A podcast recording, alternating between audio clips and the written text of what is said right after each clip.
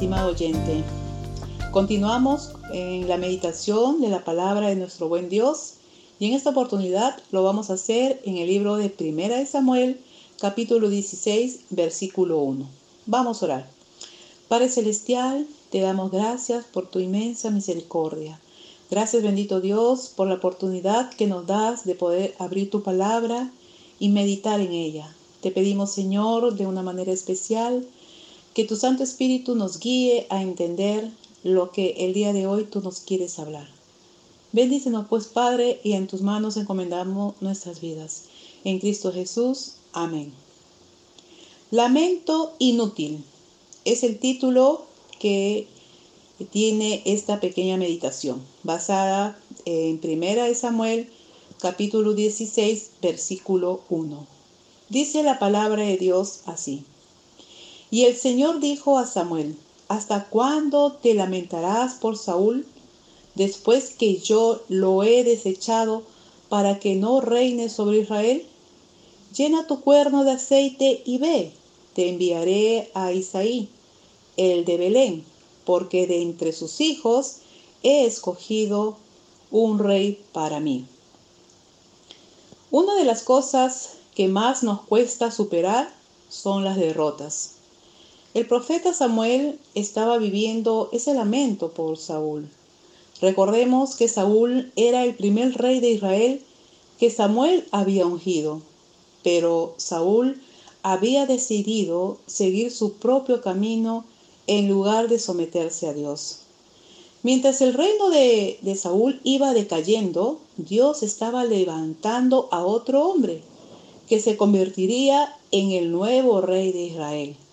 Ese nuevo rey de Israel, ya todos sabemos, era David. Dios elige a David para suceder a Saúl como rey. David, en contraste con Saúl, había sido elegido por Dios mismo. En el versículo que acabamos de leer, vemos a Samuel que aún no aceptaba la derrota de Saúl. Samuel amaba mucho a Saúl y no quería verlo desechado por Dios. Y le dolía eh, aceptar que había sido descartado como rey. Pero en la actualidad nosotros podemos estar viviendo también eh, por años con lamentos del pasado. Quizás el lamento tenga que ver con una decisión que tomamos o dejamos de tomar. Eh, creyendo en el momento que era la mejor opción. El tiempo, sin embargo, ha demostrado que la decisión fue errada y estamos pagando un alto precio por ello. Podría tratarse de la derrota eh, de nosotros mismos o quizás de un ser amado como un hijo, una hija, el esposo, la esposa, en fin, una frase que frecuentemente se escucha en esta situación es, si solamente hubiera hecho esto o dicho lo otro. La palabra hubiera no debería de existir en el diccionario, ni tampoco en nuestras vidas.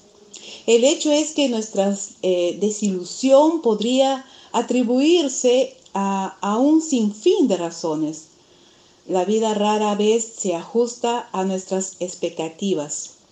Las cosas no son tan sencillas como esperábamos y la frustración es frecuentemente una compañera de nuestra eh, experiencia diaria. El proceso eh, de maduración eh, consiste en descubrir que esto es parte de la realidad con la cual tenemos que convivir a diario. Eh, para muchas personas, no obstante, eh, las desilusiones y los sinsabores de la vida pueden eh, convertirse en un obstáculo más difícil de superar que los problemas que produjeron estos sentimientos. Presos de estas fuertes emociones, se nos puede ir la vida en lamentos por lo que nos tocó vivir. Volvemos una y otra vez a las situaciones del pasado, imaginando cómo serían las cosas si hubiéramos actuado de otra manera. Este lamento nos puede eh, llevar a la depresión y la depresión nos debilita en todas las áreas de nuestras vidas, física, emocional y también espiritualmente, donde vemos luego ah, las consecuencias de esto, el reproche y las tensiones que afectan nuestras relaciones con los demás. No permitamos que la culpa o el lamento nos impida ver lo que Dios tiene para cada uno de nosotros. Observe la, pregunta eh, que Dios le hace a Samuel. ¿Hasta cuándo te lamentarás? El lamento es poco productivo porque el pasado no puede ser cambiado. Solamente podemos aprender de él las lecciones necesarias para no cometer los mismos errores en el futuro. En el futuro. Mientras Samuel seguía lamentándose, el Señor había avanzado hacia la próxima etapa en sus proyectos. De entre sus hijos he escogido un rey para mí, dice su palabra en el texto que hemos leído. Su mirada eh, ya estaba puesta en otro hombre y las cosas que iba a lograr a través de la vida de este varón. En las instrucciones del Señor a Samuel hay un deseo de movilizar una vez más a su profeta, librarlo de la melancolía en la cual había caído. El hecho es que hay un solo camino que podemos recorrer y ese camino está por delante.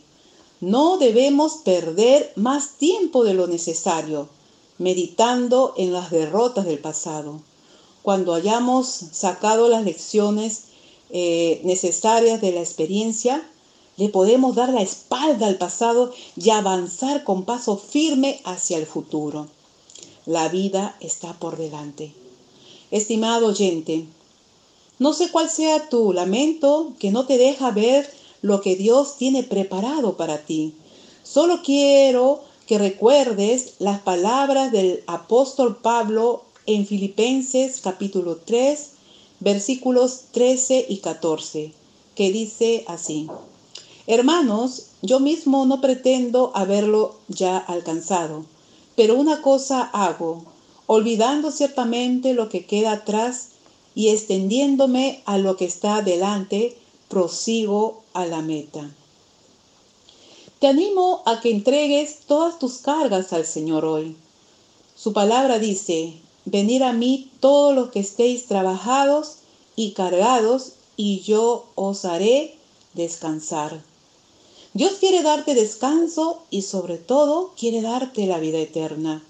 Si tú, estimado amigo o amiga, nunca entregaste tu vida a Dios y te sientes abrumado, envuelto en el pasado y no puedes más, hoy Dios quiere liberarte de todo esto. Si deseas hacerlo, haz esta oración conmigo. Padre nuestro, que estás en los cielos. Gracias por darme la oportunidad de escuchar tus verdades. Hoy quiero pedirte perdón por todos mis pecados y entregar mi vida a ti. Quiero que tú seas el centro de mi vida. Gracias porque la sangre de tu Hijo Jesucristo me limpia de todo pecado. Y hoy quiero iniciar una nueva vida en ti, olvidando lo pasado, porque hoy soy una nueva criatura. Así dice tu palabra. Las cosas viejas pasaron, he aquí todas son hechas nuevas. Y a partir de hoy andaré en tus caminos. Ayúdame, Señor, a vivir siempre con la mirada puesta en ti.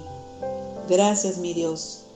En el nombre de tu Hijo amado, Jesucristo. Amén. Muy bien, estimado amigo, conmigo será hasta la próxima oportunidad. Que el Señor te bendiga.